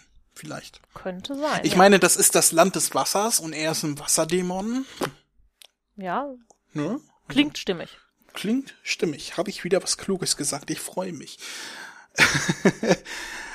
das Kapitel endet damit, dass die Prinzessin Warum hat sie? Ach so, sie hat sich ja eingepieselt, wie ich gesagt hat, äh, wie ich gesagt hatte, und deswegen will sie neue Klamotten haben. Und sie sagt zu Bin Yao, äh, verwandle dich in Klamotten, zieht diese dann an, die ihr zwar viel zu groß sind, aber so ist das. Und äh, nachdem sie weitergehen, drei Minuten später verwandelt sich Ben Yao zurück mit den Worten, ich kann mich nicht länger verwandeln und die Prinzessin steht nackt da, mal wieder und das Kapitel ist beendet. Ja. Ja, mit einem nackten Hintern im letzten Panel. So lobe ich Und, mir äh, Geschichten, wie sie enden. Bei Oz hieß es noch, Dorothy, wir sind wieder in Kansas. Nein, bei, wie hieß es äh, hier? Sie schlug ihre Hacken dreimal zueinander und war wieder zu Hause. Und hier sieht man einen nackten Po. Genau. Und bekommen noch den Hinweis, du perverser Freak. Ja. Ja, das war Dragon Boy. Die Vorgeschichte, nein, der Prototyp zu Dragon Ball. Wie hat es dir gefallen? Witzigerweise hat es mir eigentlich ganz gut gefallen. Wie gesagt, ich äh, muss mich halt vordergründig immer über die Rolle der Frau aufregen in diesen Geschichten. Ähm, aber bei mir sind halt ganz, ganz viele Erinnerungen wieder geweckt worden zu Dragon Ball durch diese ganz vielen Referenzen. Und ich habe jetzt eigentlich wieder Bock, Dragon Ball zu lesen. Ah, Dann hat Und- die Geschichte ja wirklich das bezweckt, was, äh, was sie als jetzt erschienene Kurzgeschichte auf Deutsch vielleicht sogar bezwecken sollte, dass mehr Leute wieder zu Dragon Ball finden. Ja, oder zumindest, dass ich das Ganze gekauft habe, ne? Völlig zwanglos. Richtig. Und was wolltest du noch sagen? Und dass wir nie erfahren werden, da, wo das Land der Blumen liegt und wie sie da hinkommen. Das enttäuscht mich insgesamt ein bisschen, aber gut. Äh, vielleicht, So halt vielleicht gibt's ja irgendwie 50 Jahre später noch mal eine Geschichte. Ah, Ich glaube irgendwie nicht. Ich auch nicht. Vielleicht gibt's eine Fanfiction. Nein. Es gibt. Es gibt keine Fanfiction. Sowas gibt es nicht. In meiner Welt gibt es keine Fanfiction. Sie ist vollkommen frei davon. Du musst in einer schönen Welt leben. Ja, lebe ich auch. da arbeite ich auch hart dran, dass mir da keiner meine Illusionen zerstört. Sehr gut. Ja, wie würdest du die Geschichte bewerten, wenn du Schulnoten von 1 bis 100 vergeben würdest? Wie viele Schulnoten gibt's in deiner Welt? ja, ähm, 1 bis 100 halt. Nein, wenn du äh, 1 bis 10 Punkte, wie würdest du die Geschichte bewerten, wenn 10 das Beste ist? Ähm, dann muss ich sagen, würde ich die Geschichte wahrscheinlich insgesamt eher mit einer. Sie hat halt viel ähm, mich wieder an Sachen erinnert, aber ich würde eine 7 geben. Eine 7, also Ja. gut. Ja. Also gut minus. Im Prinzip, aber ja. So minus gut, semi gut. ähm, ich glaube, den würde ich mich fast anschließen. Ich würde äh, die 6 geben, so überdurchschnittlich, weil es halt diese typische Toriyama-Geschichte ist, die man kennt. Und ich finde, bei Toriyama ist ja immer so, dass er, wenn er Geschichten anfängt, die vordergründig länger sein sollten, weil diese ist ja definitiv nicht abgeschlossen, ähm, verwendet er die ersten Kapitel seiner Geschichte immer darauf, äh, eher so, so die Kapitel, äh, Quatsch, die Charaktere vorzustellen, ähm, und äh, weniger die Story ins Rollen zu bringen. Wobei es hier natürlich nicht viel Story gibt, außer dass sie, also roten Faden äh, gibt, äh, außer dass sie halt in das Land der Blumen gehen wollen, aber auch dieses, was man halt von Anfang an äh, reinbekommt, diese, diese kleinen Gags mit, mit dem, mit dem Dragon Ball, dem, der nachher völlig nutzlos ist und so weiter, dass das halt, äh, als Gag verwendet wird und nicht für die Story selber, deswegen, deswegen, äh, finde ich das storymäßig ein bisschen platt. Kommt vielleicht auch daher der Eindruck, weil ich die Geschichte halt aus Dragon Ball schon kenne. Ähm, aber ich würde es halt als überdurchschnittlich einstufen und 6 von 10 Punkte geben, was definitiv äh, lesbar ist. Also für jeden Dragon Ball Fan, der sich damit beschäftigt, auch mal so die Inspirationsquelle zu Dragon Ball äh, zu bekommen, ist es auf jeden Fall eine Geschichte, die man mal lesen kann. Auf jeden Fall, also für mich ist es halt nicht wirklich eine Geschichte. Es ist eine Aneinanderreihung von Gags und eine Stimmung, die eigentlich damit erzeugt wird. Und wie gesagt, für mich halt wirklich, äh, ja, dieses, oh, so ist Dragon Ball ja gewesen. Ähm, das war einfach sehr, sehr schön. Gut, dann können wir das hiermit abschließen. Und kommen zur nächsten Kurzgeschichte, die in dem Band drin ist. Die Tongpus großes Abenteuer heißt. Ja, Tongpus großes Ja, Abenteuer. genau so. Und äh, jetzt inhaltlich überhaupt nichts mehr mit äh, Dragon Boy zu tun hat und auch relativ wenig mit Dragon Ball, aber halt viele Referenzen zu Dragon Ball hat, weswegen wir das hier auch noch rannehmen. Ähm, es bietet sich halt an, weil es im selben Buch ist. Und möchtest du wieder die die Geschichte kurz zusammenfassen? Möchten nicht, aber da kann ich mich ja jetzt schlecht rausreden irgendwie, ne, als Gastcaster.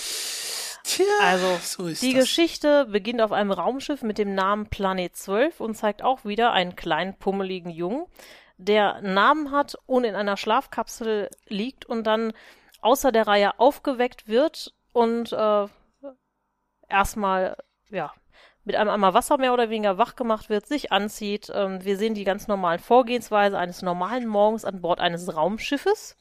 Oder zumindest dieses Raumschiffes. Ich wollte gerade bis er sagen, das, feststellt, das ist bestimmt nicht die Herangehensweise jedes Raumschiffes, was wir da sehen. Nein, aber dieses Raumschiff hat nun mal diese Herangehensweise.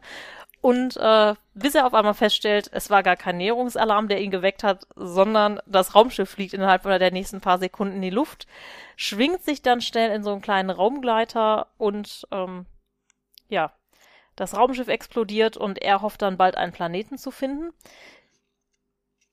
Mhm. Das klappt auch halbwegs, äh, bevor ihm die Luft ausgeht, wobei er zwischendurch seinen Gleiter verlässt und im All rumschwimmt.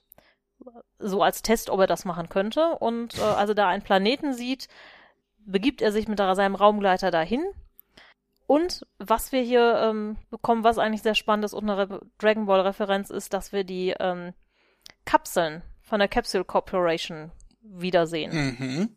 Denn er macht sich als erstes ein kleines Hoverbike und entdeckt da ein abgestürztes Raumschiff und dass es praktisch auch vom gleichen Planeten kommt wie er. Von der Erde. Es ist nämlich, genau, es ist nämlich die Planet 8, die da abgestürzt ist. Kurz darauf entdeckt er einen Toten, eine nackte Frau Mal und wieder. bald darauf einen äh, feindlichen Außerirdischen, dem die beiden dann zusammen auflauern Und um besiegen. das Ganze mal sehr stark abkürzen und zu besiegen.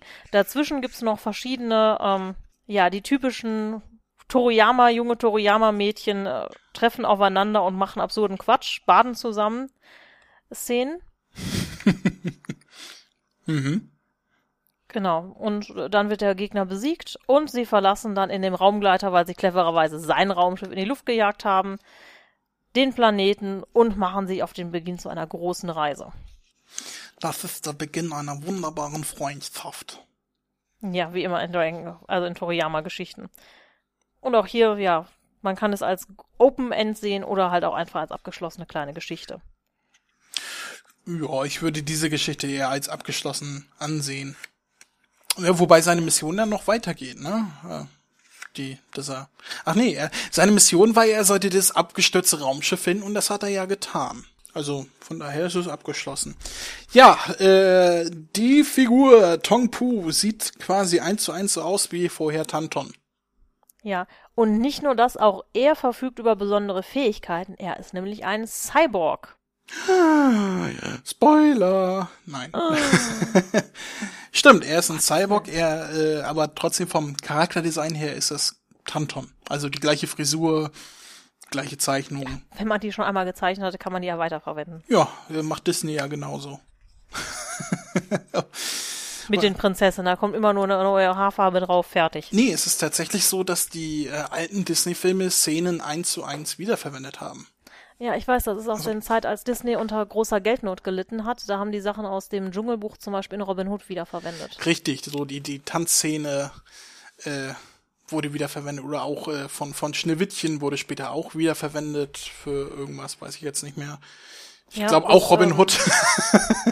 Äh, In der Zeit nach Disneys Tod hatten die wahnsinnige Probleme mit äh, der Finanzierung. Das sieht man auch an einigen Filmen, wobei sehr, sehr schöne Filme von der Story her in der Zeit entstanden sind. Aber was Zeichnung anging, mussten die sich halt weit zurückschränken in der Qualität. ja, hat den Film aber keinen Abbruch getan. Nein, da hat man sich nämlich auf Stories konzentriert. Das könnten viele Filmemacher heute auch mal wieder tun. Uh, gleich noch Kritik an die, an die heutige Filmindustrie. Ja, Du teilst heute du aber kriegst das gesamte Paket. aus. Wunderbar. Ich fand sehr schön, dass er äh, in, in, also als er wach wird hier, dass eine vollautomatische ähm, Maschine hat, die quasi seine ganze Körperhygiene am Morgen für ihn übernimmt. Also sie setzt ihn auf den Pott, sie wischt ihn den Hintern ab, sie wäscht ihn und da habe ich mir gedacht, sowas brauche ich auch. Aber du hast auch gelesen, ne? die äh, Popo-Abwaschmaschine nimmt ein Viertel des Raumschiffes ein. Das ist nicht sehr platzsparend. Ja, da aber du, du musst nichts mehr machen. also wenn ich dafür auf ein Viertel meiner Wohnung verzichten müsste, und mir dafür den Hintern nicht mehr selbst abwaschen müsste. Ich würde es mir überlegen. Ich auf gar keinen Fall. Kommt drauf an, wie groß Nein. die Wohnung ist. Also ich meine, wenn du so 500 Quadratmeter hast und dann auf 150 verzichten würdest, hast du immer noch. Selbst wenn ich eine 500 Quadratmeter große Wohnung hätte, würde ich mir was anderes dahinstellen als eine Popo-Abwischmaschine. Dann würde ich mir eher noch Pinguine halten. Oder ich weiß es nicht. Wie kommst du gerade auf Pinguine? Wegen dem Pinguin, der sich da zwei Panels vorher versteckt. Man hört mich blättern. oh, da ist ein Pinguin! Ja, richtig. Könnte ein Verweis auf äh, Dr. Slump sein. Ja, könnte auch ein Verweis auf die Pinguine sein, die ich nicht habe. Man wird es nicht rausfinden. Ich muss bei Pinguinen ja immer an die tanzenden Pinguine von Mary Poppins denken. Es gibt da verschiedene Pinguine. Man kann auch an Könige der Wellen denken. Auch ein sehr cooler Film. Ja, oder an Madagaskar. Oder Aber ich bin halt noch mit alten Disney-Filmen sozialisiert worden und ich habe keine Ahnung, warum ich heute so auf Disney gepolt bin. Ich weiß es nicht, aber das können die Vibes sein, die von mir rüberfließen, weil ich habe auch ganz, ganz viele Disney-Filme bei mir im Regal stehen. Ja, ich auch. Also ich bin auch mit Disney-Filmen sozialisiert worden. Ich habe sie alle auf Blu-ray, die ganzen Meisterwerke. Von daher, ähm, ja, Popo-Abwischmaschine. genau. Das ist, das ist, schön, wirklich von Disney zu Popo-Abwaschmaschine zurück, ja. Ähm, aber es ist eigentlich sehr schön, wie hier so ganz langsam die Geschichte eigentlich so Larifari anfängt und wirklich nur dieses so ist das Raumschiff ähm, und so funktioniert das hier und wir, uns wird das Raumschiff von innen gezeigt, total liebevoll und auf einmal Bumm. er schlürft noch gerade an seinem Energy Drink und wuff, Panik bricht aus. Ja, Panik bricht aus, er fliegt los, Raumschiff explodiert. Und man denkt sich, oh nein, die schöne Popo-Abwischmaschine. Ja. Kurz ja, darauf. Ich, ich weiß, was du nächstes Wochenende versuchst zu basteln. du meinst, was ich schon die letzten zehn Jahre versuche zu basteln. Gut. ähm, kurz darauf landet er mit seinem Gleiter auf der äh, auf einem naheliegenden Planeten, was ich sehr schön finde. Der hat nämlich fliegende Fische. Und damit meine ich jetzt nicht fliegende Fische, wie wir sie kennen, sondern ein Fisch, der fliegt. genau, das ist so ein Skalar, der durch die Luft gleitet. Kann man so sagen. Und der hat äh, äh, äh, halt Flügel und die benutzt er quasi zum Schlagen. Sieht zumindest so aus. Nee, das ist wirklich ein normales Fischdesign. Ähm, Im anderen Panel hast du nämlich auch wirklich so normale Skalare, die ähm, sich bewegen sich mit den Schwanzflossen, also wie sie sich im Wasser bewegen würden. Ja, aber die sind so lang, die, die Flossen von dem hier. Deswegen sieht's wie Flügel aus. Das ist ja manchmal auch bei Fischen so. Ja. Ja, ich weiß, ich bin ein furchtbarer Klugscheißer. Du hast mich eingeladen, damit musst du jetzt zurechtkommen. Du hast dich ja quasi ein bisschen aufgedrängt, ne? Jetzt, wie, ich habe mich aufgedrängt. Also, ich habe gesagt, ich wäre eine Frau und ich würde Dragon Ball lesen. Ah, du, du hast geschrieben hier, wenn ihr mal, also ich würde mich ja anbieten und so weiter. ja, klar, die Rolle der Frau im Podcast und bereits in Nerdteam muss gestärkt werden. Definitiv. Ich wollte es auch gar nicht als negativ auslegen. Er benutzt eine Kapsel. und diese Kapseln sind anders als die Hoi-Poi-Kapseln, die wir von später kennen, nämlich diese Kapseln müssen erstmal im heißen Wasser gekocht werden, also zumindest müssen sie in heißes Wasser geworfen werden und nach zehn Sekunden äh, öffnen sie sich dann. Ja, nur die Frage, die sich mir stellt, ist, was passiert mit dem Wasserkocher? Eigentlich der liegt ist daneben. er ja hin danach. Ja, aber wie passiert das? Es kommt das, ja aus der Maschine raus. Das ist ich, ich habe es mich auch gefragt, äh, aber im zweiten Panel lag er dann daneben und dann habe ich mir halt gedacht, ja, dann, dann schwebt er halt erstmal ein paar Zentimeter hoch, bevor er aufmacht. aufmacht, ja. Ja, ich persönlich habe mich da ein bisschen, ja. Ich fand die ganze Prozedur halt sehr komisch, weil was bringen an diese Kapseln, wenn man kein Wasser dabei hat? Das- ja, für mich ist das, ich äh, verstehe halt, äh, also ich kann viele komische Sachen für gegeben annehmen, aber dieses, die Kapsel kann halt nicht das äh, Motorrad ausspucken, ohne dass der Wasserkocher eigentlich explodiert, weil das Motorrad ist größer als Wasserkocher. Es sei denn, er ist innen größer als außen, aber ich weiß es nicht. Vielleicht ist das ein Zauberwasserkocher. Oder das ist ein spezieller Wasserkocher, der mit diesen Kapseln verkauft wird, der die Kapsel vorher rauswirft, bevor sie explodiert. Ja, da, da, damit könnte ich vielleicht leben. Sehr schön. ähm, trotzdem bleibt bei mir äh, die, dieses, wenn man diese Kapseln hat, die ja eigentlich super praktisch sind, muss man immer einen Wasserkocher dabei haben. Also in diesem Fall einen Kochtopf und eine Feuerstelle. Äh, und das ist äh, irgendwie Ein bisschen unpraktisch, ja. unpraktisch auf jeden Fall. Da ist das spätere Design mit Knopfdrücken und fertig ist äh, definitiv besser durchdacht. Hat sich wahrscheinlich auch Altmeister Toriyama gedacht, deswegen hat er das so dementsprechend verändert. Ja, vor allem, es äh, bringt für die Geschichte nichts. Es ist vollkommen egal, ob man Knopf drückt oder Wasserkocher und der Wasserkocher macht es einfach unnötig kompliziert. Wie wir an dieser Diskussion sehen. Definitiv. Tan Ting Tong Tong, wie heißt er Tong- jetzt nochmal? Tong Pu, Tong Pu. Tong Po, ich habe keine Ahnung. Ich bleib bei Pu. Pu, Ja. Bär. da, da, Einfacher. Pu, Und zurück zu Disney. Er trifft auf das Raumschiff, welches er gesucht hat. Die Planet 8, wenn ich mich nicht irre. Genau, Planet 8, ja. welche ja, da er mit der Planet 12 unterwegs war, äh, vier Stufen vor ihm war. Kann man so sagen. Er trifft auf das ja, er Wrack hat und gesagt, zwei Jahre, vor zwei Jahren haben sie die Erde ähm, verlassen. Ja, er trifft auf das, auf das Wrack, äh, sieht, ah, hier ist alles kaputt und und äh, geht daraufhin äh, baden und findet, äh, während er badet, noch mehr Wrackteile. Und Genau, wo er dann praktisch die Nummer dann findet. Und was für ein Wrack das ist. Richtig, und dann fragt er sich natürlich, was mit der Crew ist und trifft daraufhin auf eine Leiche, die ein, ein Einschussloch im Bauch hat. Und stellt dann fest, oh, der ist tot. Naja, also ich habe Leiche gesagt, äh, es ist ein Skelett, ja. Ja. Ähm, mit Einschussloch, das arme Ja, Skelett. und fragt sich dann halt, was passiert ist, ob die sich gestritten haben oder ob es gefährlich werden könnte.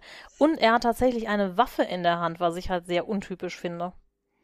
Für Toriyama-Figuren, für männliche Toriyama-Figuren auf jeden Fall. Meist sind ja die Ja. Frauen diejenigen, die bewaffnet sind.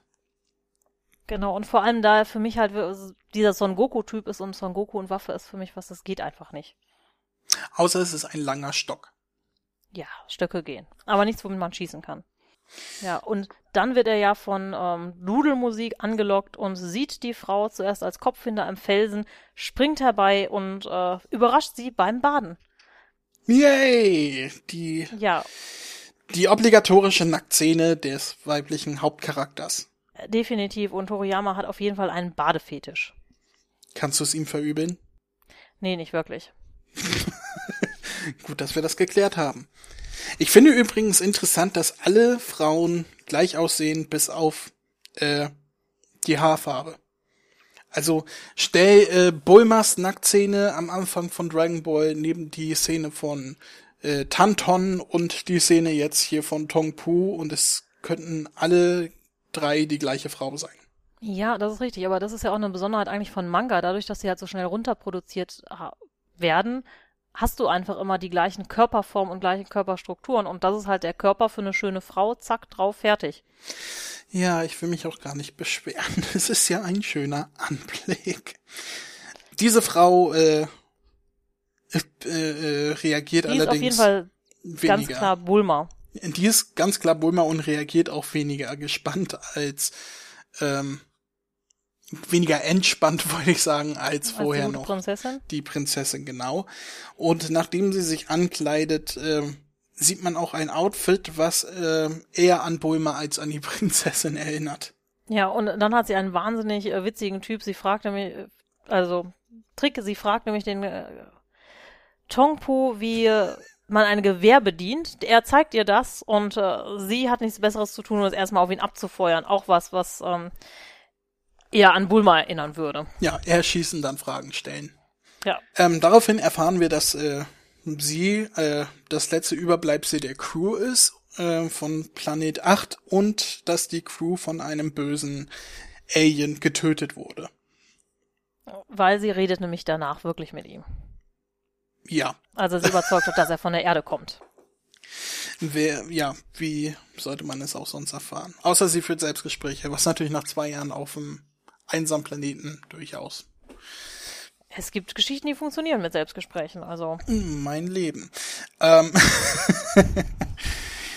ähm, ja, wir sehen diesen kleinen Rückblick, wie das Alien die, die Crewmitglieder tötet und die beiden beschließen sich zusammen auf die, ja, Reise zu machen. Genau. Und fahren erstmal zusammen mit dem Motorrad durch die Gegend und wollen dann auch, ach, das Mädel heißt Puramo, ne? Auch so ein komischer Name. Oh. Wahrscheinlich bedeutet es wieder was. Habe ich mir gar nicht gemerkt. Stimmt, du hast recht, steht hier Puramo. Klingt wie ja. ein italienischer Schinken. Könnte sein, könnte auch ein Energy Drink sein vielleicht.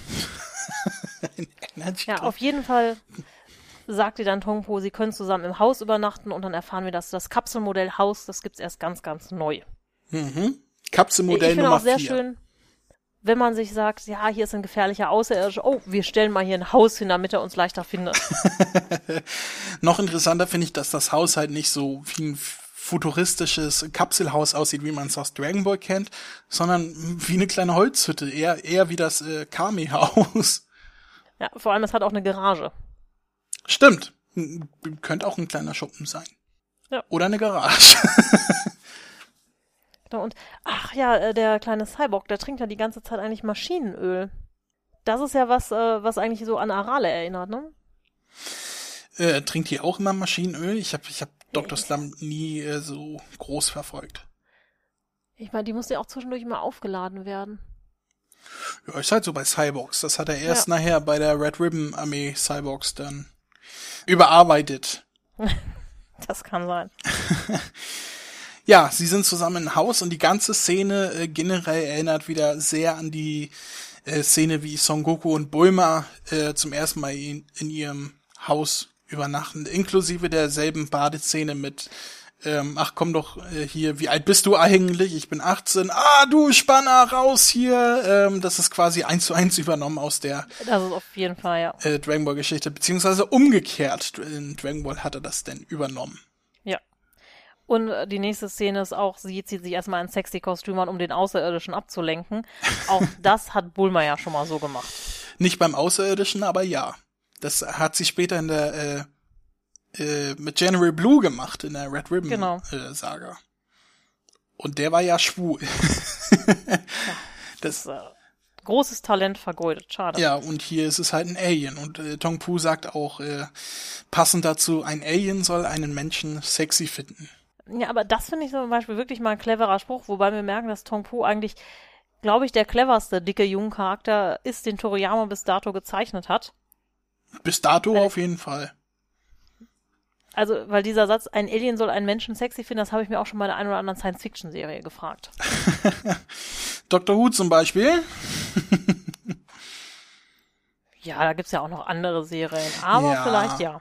Ich wollte jetzt auf die schlimme Liebesgeschichte in Staffel 2 bis 4 anspielen, aber lassen wir das. Ähm, interessant finde ich, äh, nach das, führt zu weit. das führt zu weit. Ähm, sie, sie schlafen denn, Kapitel ist, beziehungsweise die, dieser Abschnitt ist beendet. Der nächste Abschnitt beginnt dann äh, mit einem Bild von der äh, von dem Insel. Man sieht eine Sonne, die ein Gesicht hat, was man ebenfalls aus Dr. Slump kennt. Da hat die Sonne Richtig. ja auch immer ein Gesicht und erzählt auch immer lustige Sachen. Leitet ich, immer so mit einem Spruch die Geschichte ein. Ja, aber auch der ähm, Pterodactyl, der da oben auf dem Ast sitzt und rumkräht, auch sowas kommt häufiger mal bei Arale vor. Ich finde ja das Monster, was ganz unten in diesem Panel ist, so niedlich. Sieht aus wie ein kleiner Baby-Dino mit Fell. Ja, auch das, finde ich, ist so typisches Dr. Slump-Design irgendwie. Da laufen ja auch häufig so putzige, komische Gestalten durchs Bild, wo man sich fragt, oh, was bist du denn? Und dann ist es auch schon wieder oh, was vorbei. Bist du denn? ja, ähm, Dr. Slump erschien ja vorher, wenn ich mich nicht irre. Ich glaube von, von 81 bis 82 oder irgendwie so. Von daher ist das wohl eine direkte Referenz an seine frühere Arbeit. Ja, Anfang der 80er. Also 81 hat er irgendwie einen Preis bekommen, also würde ich sagen, das hat er auf jeden Fall vorher gemacht. Ja, das auf jeden Fall vorher gemacht, weil danach kam Dragon Ja. Ball. Ja. ähm, ja, die beiden sind auf dem Weg auf den Planeten und treffen auf das Raumschiff, welches aussieht wie ein Pilz. Ich finde auch übrigens in der Panel vor diesen Drachen, der aus dem Wasser steigt, noch sehr cool. Wasserkrokodildrache. Ja, auf jeden Fall groß.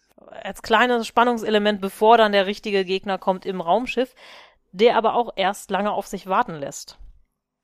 Stimmt, sie streifen erstmal durchs Raumschiff und sind am gucken und sowieso sie versteckt sich mit ihrem sexy Outfit, will ihn natürlich verführen, nach eigenen Worten, und er will das Raumschiff zerstören und läuft rum und guckt, wie er es zerstören kann und findet schließlich, äh, findet er die oder hat er die dabei? Eine Handgranate.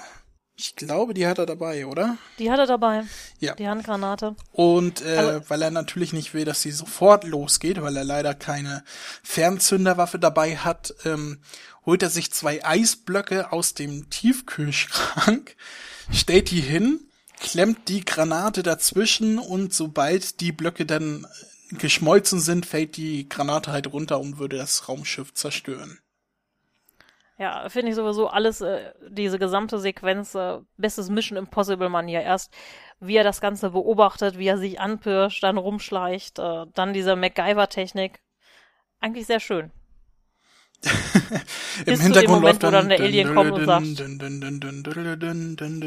Ah nee, das ist das ist James Bond. Verdammt! Ja. Knapp daneben. Wäre aber auch eine gute Untermalung gewesen. Ja. Ähm, ja, er rennt raus, nachdem er das Ding präpariert hat und trifft auf den dicken Alien, den ich. Ja, Der ein bisschen aussieht wie der Roboter in der letzten Geschichte. Ich, ich würde Form fast sagen, Alien. er sieht ein bisschen aus wie die äh, süße Chubby-Variante von, äh, von, von Aliens. Also von, von, Ja, ne? Ja. Mit, mit diesem der langen Kopf Hinterkopf. auf jeden Fall. Ja. Ähm, das Design, so ein bisschen, hat er später dann für die dritte Freezer-Form wiederverwendet. Die hat ja auch so einen langen Kopf nach hinten und ist ebenfalls eine Anspielung auf, auf Aliens hier mit, mit, äh, von James Cameron, ne? Damit alle wissen, wovon wir auch reden. Ähm, Meinst du, den kennt man nicht mehr, den Film? Doch, den kennt man. also so die, die neuen Zuhörer, sag ich mal so, unter 20 kennen, Liebe neue Zuhörer, guckt euch Alien an und auch Aliens. ja, und nicht Alien vs. Predator. Es sei denn, ihr habt viel getrunken und wollt einfach mal Spaß haben. Spaß. Ja, aber das ist kein guter Film. Nein. Lasst es mich so sagen. Das ist wie, äh, gab es nicht auch so einen Freddy Krüger-Film mit Michael Myers? Freddy gegen Michael Myers? Also sobald so? ein äh, Versus dagegen ist, äh, hat man eher Spaß und äh, lacht darüber und diskutiert mit Freunden, wie schlecht der Film ist. Ja, oder man sagt, man mag Superman vs. Batman und wird von allen gehasst dafür. Den habe ich immer noch nicht gesehen, da muss ich mich outen. Gut, dann reden wir da nicht weiter drüber, sondern kommen zurück zum Chubby Alien. Genau, das auch erstmal ganz pervers den Hintern von Poramo ableckt. Kannst du es ihm verügeln? Ja, das kann ich ihm verüben. Ich nicht. Wenn ich ein. Alien wäre, was, was meinst du? Ich wäre ein anständiges Alien. Ja, ich nicht. Wenn ich Superkräfte hätte, wäre ich der schlimmste Schurke, den man sich vorstellen kann. Ja, auf jeden Fall wird dann die Gute schon gerettet von Tong Po. Der vorher angeschossen wurde. Genau, und da offenbart sich jetzt wirklich, er ist halt ein Cyborg. Und er ist stinkesauer, weil sein linker Arm unbeweglich gemacht wurde. Und er einen vergrößerten Bauchnabel hat nach dem zweiten Schuss. Genau, und er kann kein High Five mehr machen. Aber auf jeden Fall ist auch er ein großartiger Kämpfer. Ja, natürlich. Das ist ja, Das gehört sich so. das ist halt so. Ja. Wer baut schon einen Cyborg, der nicht irgendwie ein großartiger Kämpfer wäre? Hm. Ja, stimmt, Aral ist auch ein großartiger Kämpfer. Ja, lassen wir das. Ja, aber Arale war auch so nicht konzipiert. der Dr. Slump wollte ja einen Sexroboter eigentlich haben, aber ja. Ah, das ging etwas daneben, der Prototyp. Vielleicht sollte Tong Pu ja auch vorher ein Sexroboter. Das ist gut möglich. Gut möglich, ich möchte es nicht ausschließen. Auf jeden Fall entfesselt er seine volle Kraft, ähm, bekommt Muskeln wie seinerzeit Muten Roshi beim ersten Kamehameha und haut dem Alien voll eins auf die Zwölf, was ihn halt dementsprechend so lange zumindest lahmlegt, bis Tong Pu bemerkt, oh, die Handgranate habe ich ganz vergessen, lass uns sie abhauen. Er schnappt sich äh, Puramo. Puramo und flieht und hinter ihnen explodiert das Raumschiff. Ja. Und dann, anstatt äh, einfach in ihrem Häuschen glücklich bis ans Ende aller Tage zu leben, sagen sie sich, ach, jetzt fliegen wir mal zur Erde zurück. Ja. Da das Raumschiff nur Platz für eine Person hat, muss sich der arme Cyborg äh, außen dran hängen. Das ist auch so ein Motiv der, der frühen Toriyama-Geschichten, ne? Immer nur ein Einsitzer. Dasselbe äh, ja. Problem hatten ja die Prinzessin und Tanton auch, dass sie sitzen wollte und er sich deswegen außen festhalten musste an ihren Bike. Ja, und die Frau darf immer sitzen. Wobei äh, Puramo anscheinend äh, eine bessere Fliegerin ist in dem Falle. Ja, das auf jeden Fall. Aber sie scheint ja generell ein bisschen cleverer zu sein. Gut möglich. Ja, das ist das Ende der Geschichte. Das ist das Ende aller Geschichten mit Referenzen zu Dragon Ball. Denn kurz darauf startete Toriyama halt Dragon Ball. Wie würdest du diese Geschichte bewerten? Also, Bewertung beziehe ich jetzt wirklich nur auf diese äh, Kurzgeschichtenband irgendwie. Also ich würde wahrscheinlich auch hier wieder so sieben Punkte geben, weil ich war gut unterhalten. Ich fand es nicht megamäßig großartig, dass ich sagen würde, ich muss diesen Comic jetzt jedem weiterempfehlen. Aber ich fand es halt auch echt ganz witzig mit den Dragon Ball Kon Referenzen und ja. Ja. Schöne runde Sache einfach. Schöne runde Sache, ich glaube, das kann man so unterschreiben. Es ist halt ähm, anders als Dragon Ball keine äh, direkte Referenz, was die Geschichte selber angeht, aber halt diese, diese vielen kleinen Anspielungen, die er später wieder aufgegriffen hat oder auch ganze Szenen, die er dann später wiederverwendet hat, fast eins zu eins, machen das Ganze lesenswert. Ich schließe mich auch wieder so ungefähr den Punkten an. Sage auch wieder, ja, ich glaube, die Geschichte hat mir ein bisschen besser gefallen als die vorherigen, deswegen sage ich hier auch sieben von zehn Punkten. Die Geschichte hat 45 Seiten, ist wie gesagt im selben Band vorhanden. Und ähm, ja, alle Leser, die jetzt äh, neugierig geworden sind, auch wenn wir eigentlich schon alles erzählt haben, so dass man das selber gar nicht mehr lesen muss, aber es sind ja noch andere Geschichten in diesem Band drin. Möge dieser Band herzlich, herzlichst ans Herz gelegt sein. Ja, es sind halt wirklich noch ein paar ganz schöne Geschichten, also einige, die ich äh, auch sehr schwach finde, aber so zwei, drei, wo ich echt sage, oh, die sind ganz cool und witzig und haben mich vielleicht sogar ein bisschen überrascht. Aber wie gesagt, ich finde es auch schön einfach zum Wiedereinstieg, um zurückzukommen. Das ist, ähm, deshalb war ich jetzt auch, glaube ich, sehr äh, großzügig mit den Wertungen, weil ich einfach jetzt wieder richtig Bock auf Dragon Ball habe.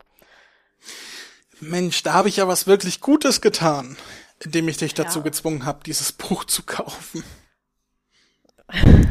ja, so ist das. Ähm, ja, jetzt muss mein armer Bruder demnächst alle 42 Mangas durch die Gegend tragen, gut. Aber das wird er schon schaffen. So ist das halt, wenn man sich etwas teilt, ne? Genau. Dafür hat er auch mal einen Mega Drive gerade zu Hause. So ist das. Ein Sega Mega Drive? Ja. Ja. Gut. Ähm, hast du noch was zu sagen? Möchtest du noch was loswerden? Möchtest du noch jemanden grüßen? So, soll ich noch mehr, mehr Werbung für den Grauen Rat machen? Dem deutschen Babylon 5 Podcast. Tu dir keinen Zwang Das an. solltet ihr euch alle anhören auf jeden Fall. Ja. Wenn ihr Babylon 5 mögt oder vielleicht mal mit Babylon 5 anfangen wollt, äh, André äh, hört uns ja auch ganz begeistert bestimmt. Ich bin ja einer der Hörer, der diesen Podcast äh, jede Folge hört, aber noch nie eine Folge Babylon 5 gesehen hat. hat. ähm, ich würde, ich, ich bin ja eigentlich kurz davor, Babylon 5, 5 mal zu gucken. Äh, allerdings habe ich Sascha versprochen, äh, später eine Folge mit ihm zu bekasten, ohne jemals etwas von Babylon 5 gesehen zu haben, also ein erstes Experiment und er hat sich dafür eine ziemlich schlechte Folge ausgesucht und bis ich die gesehen habe, muss ich das leider noch verschieben, in Babylon 5 reinzugucken. Aber an alle Hörer, die Babylon 5 mögen, oder sich vielleicht jetzt äh, in die Stimme von Mary verliebt haben, kann ja auch sein. ähm, guckt, nein, hört in den Babylon 5 Podcast rein. Die freuen sich ja. immer über neue Hörer, auch wenn ihr wahrscheinlich mehr Hörer habt als wir.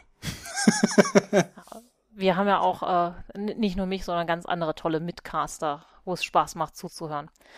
Ja, ja. habe ich ja normalerweise auch.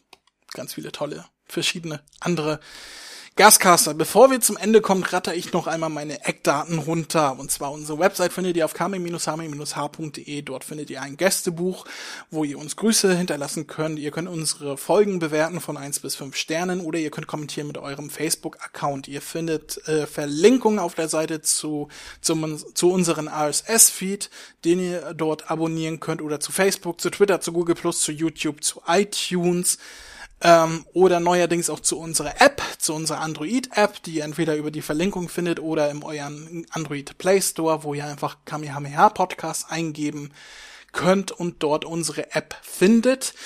Ähm, ihr könnt uns eine Sprachnachricht unter, äh, hinterlassen, die äh, ganz einfach auf unserer Website rechts unten steht, Sprachnachricht senden. Da klickt ihr drauf auf diesen Button und dann könnt ihr uns eine Sprachnachricht von bis zu 90 Sekunden ähm, zusenden oder mehrere, die halt jeweils bis zu 90 Sekunden sind. Das steht euch frei.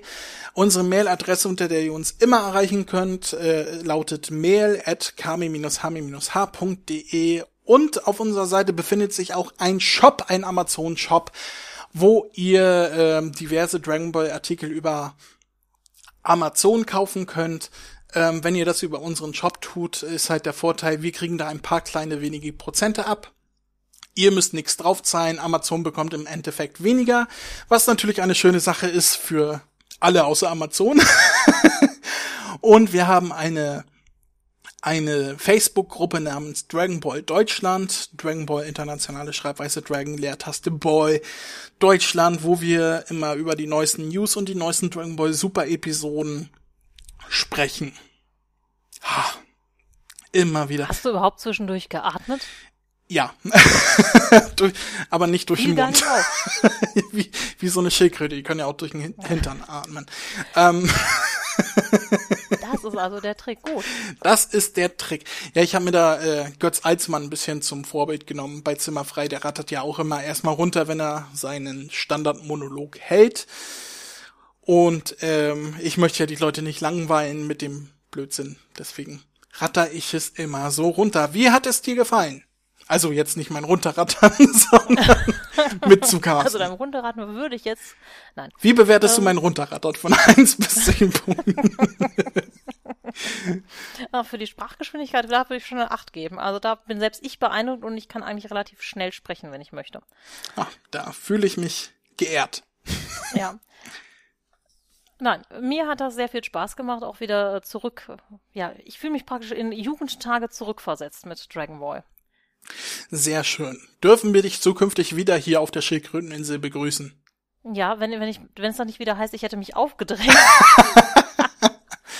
Ach, Spaß muss sein. Nein, äh, Auf jeden Fall, nee, gerne. Wunderbar. War schön, hat Spaß gemacht, äh, und äh, ich würde sagen, bis zum nächsten Mal. Ja, bis bald. Tschüss.